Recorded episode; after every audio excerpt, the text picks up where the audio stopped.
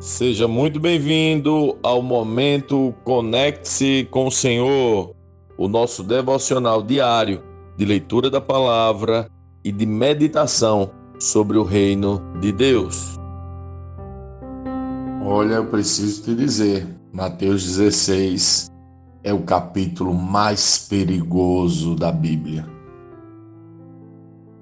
Os fariseus e saduceus vieram por Jesus à prova, exigindo que lhes mostrasse um sinal do céu.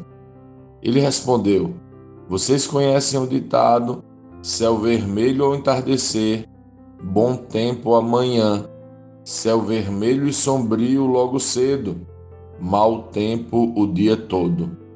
Vocês sabem identificar as condições do tempo no céu mas não sabem interpretar os sinais dos tempos. Pedem um sinal porque são uma geração perversa e adúltera. Mas o único sinal que lhe darei será o sinal do profeta Jonas. Então Jesus os deixou e se retirou. Mais tarde, depois de atravessar o mar, os discípulos descobriram que tinham se esquecido de levar os pães. Jesus os advertiu: fiquem atentos, tenham cuidado com o fermento dos fariseus e dos saduceus. Os discípulos começaram a discutir entre si porque não tinham trazido pão. Ao tomar conhecimento do que falavam, Jesus disse: Como é pequena sua fé! Por que vocês discutem entre si sobre a falta de pão? Ainda não entenderam? Não se lembram dos cinco pães para os cinco mil e dos cestos de sobra que recolheram? Nem dos sete pães para os quatro mil e dos cestos grandes de sobras que recolheram? Como não conseguem entender que não estou falando de pão? Repito, tenham cuidado com o fermento dos fariseus e saduceus. Finalmente entenderam que ele não se referia ao fermento do pão, mas ao ensino dos fariseus e saduceus. Quando Jesus chegou à região da Cesareia de Filipe, perguntou a seus discípulos: Quem as pessoas dizem que o filho do homem é? Eles responderam: Alguns dizem que o Senhor é João Batista outros que é Elias e outros ainda que é Jeremias, um dos profetas. E vocês? perguntou ele. Quem vocês dizem que eu sou? Simão Pedro respondeu: O Senhor é o Cristo, o Filho do Deus vivo. Jesus disse: Que grande privilégio você teve, Simão filho de João. Foi meu Pai no céu quem lhe revelou isso. Nenhum ser humano saberia por si só. Agora eu lhe digo que você é Pedro, e sobre esta pedra edificarei minha igreja, e as forças da morte não a conquistarão. Eu lhe darei as chaves do reino dos céus. O que você ligar na terra terá sido ligado no céu, e o que você desligar na terra terá sido desligado no céu. Então ele advertiu a seus discípulos que não dissessem a ninguém que ele era o Cristo. Daquele momento em diante, Jesus começou a falar claramente a seus discípulos que era necessário que ele fosse a Jerusalém e sofresse muitas coisas terríveis nas mãos dos líderes do povo, dos principais sacerdotes e dos mestres da lei. Seria morto, mas no terceiro dia ressuscitaria. Pedro o chamou de lado e começou a repreendê-lo por dizer tais coisas. Jamais, Senhor, disse ele, isso nunca lhe acontecerá. Jesus se voltou para Pedro e disse: Afaste-se de mim, Satanás. Você é uma pedra de tropeço para mim. Considera as coisas apenas do ponto de vista humano e não da perspectiva de Deus. Então Jesus disse a seus discípulos: Se alguém quer ser meu seguidor, negue a si mesmo. Tome sua cruz e siga-me. Se tentar se apegar à sua vida, a perderá. Mas se abrir mão de sua vida por minha causa, a encontrará. Que vantagem há em ganhar o mundo inteiro, mas perder a vida? E o que daria o homem em troca de sua vida? Pois o filho do homem virá com seus anjos na glória de seu Pai e julgará cada pessoa de acordo com suas ações. Eu lhes digo a verdade: alguns que estão aqui neste momento não morrerão antes de ver o Filho do Homem vindo em seu reino.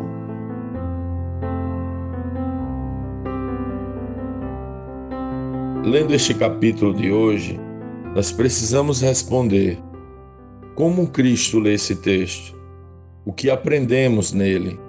E que aplicações práticas esse texto deve trazer para as nossas vidas?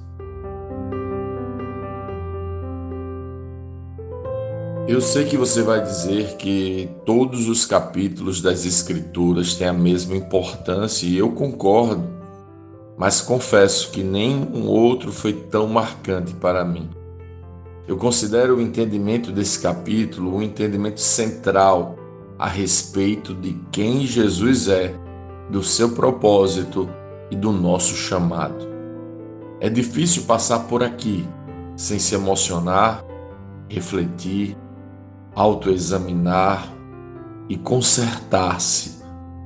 De fato, este é o capítulo mais perigoso das Escrituras. E por que é perigoso? Porque nos tira da perspectiva religiosa, nos faz abandonar o conforto e o comodismo e nos lança na estrada para cumprir o propósito do Evangelho. Inclusive, começa com mais uma vez Jesus sendo confrontado pelos religiosos e Jesus explicando aos discípulos para terem cuidado com o ensino deles, o ensino dos religiosos. Você tem sido cuidadoso, você tem tido cuidado com o ensino dos religiosos. Esse já é um ponto, um primeiro ponto muito importante. O ensino dos religiosos está baseado na perspectiva do ganho Vemos isso no próprio Pedro, um pouco mais, logo mais. Né? Ocorre que Jesus pergunta aos discípulos quem os homens dizem que ele é. E logo depois pergunta: E vocês, quem dizem que sou? Jesus não estava sofrendo de carência nem de crise de identidade.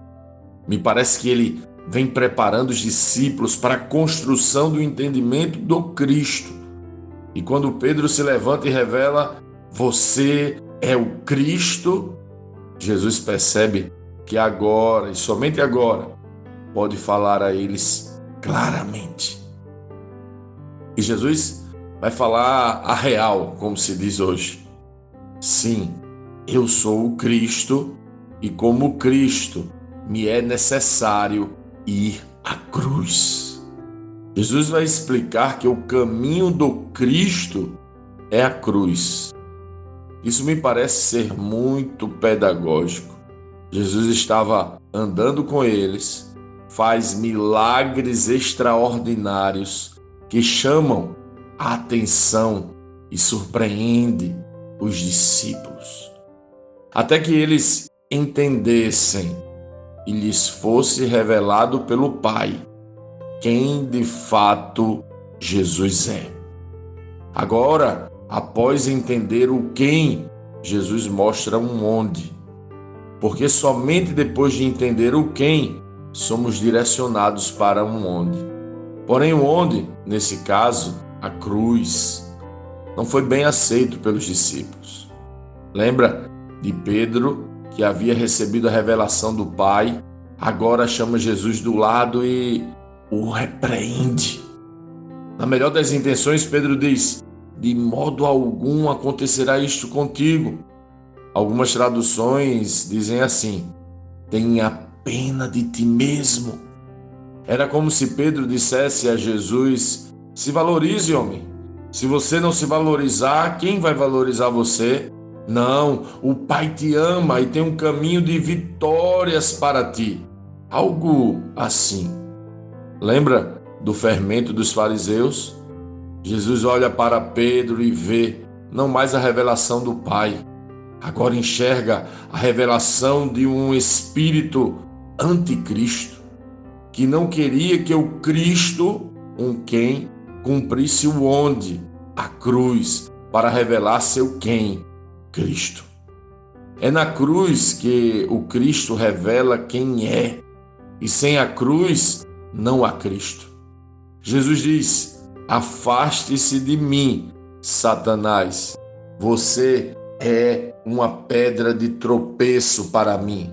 Considera as coisas apenas do ponto de vista humano e não da perspectiva de Deus. Opa! Lembra do fermento dos fariseus? Não se engane.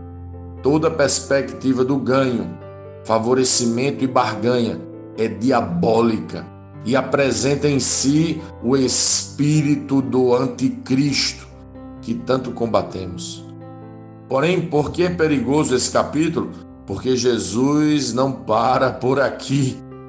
Se Jesus parasse aqui para nós, meio que tudo bem, pois ele iria à cruz, o onde, revelaria o Cristo, o quem, e tudo certinho, segue o jogo. Mas não é bem assim, meus irmãos. Jesus vai revelar também o nosso quem e também vai mostrar o nosso onde.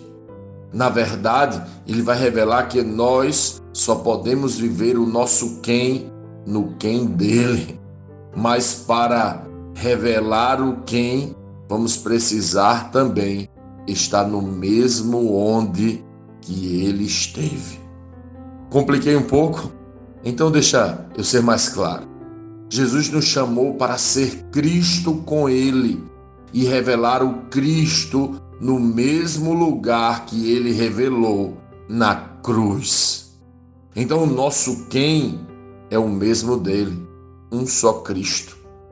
E o nosso onde é o mesmo dele, uma só cruz.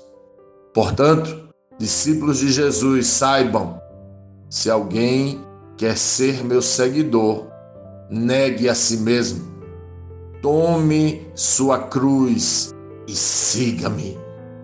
Pedro pensou que somente Jesus era o Cristo, mas teve que entender que a cruz também o esperava.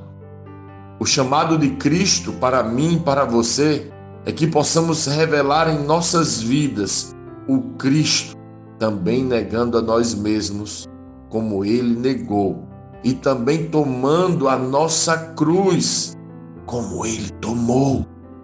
Você entende? Isso é o Evangelho. Por isso ele diz: se tentar se apegar à sua vida, a perderá mas se abrir mão de sua vida por minha causa, a encontrará.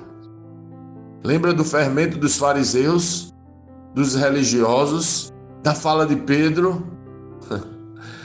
Jesus está ensinando a mentalidade do céu, a mentalidade dos discípulos, dos seus seguidores, a mentalidade do Cristo.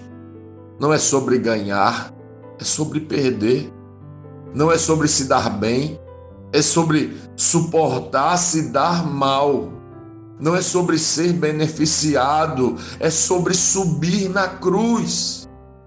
Certamente, o capítulo mais perigoso de toda a Escritura. Porque agora que você sabe do seu próprio quem, somos todos Cristo, e sabe do seu onde, somos todos cruz. Surge a maior pergunta de todas: o que você vai ser e fazer agora?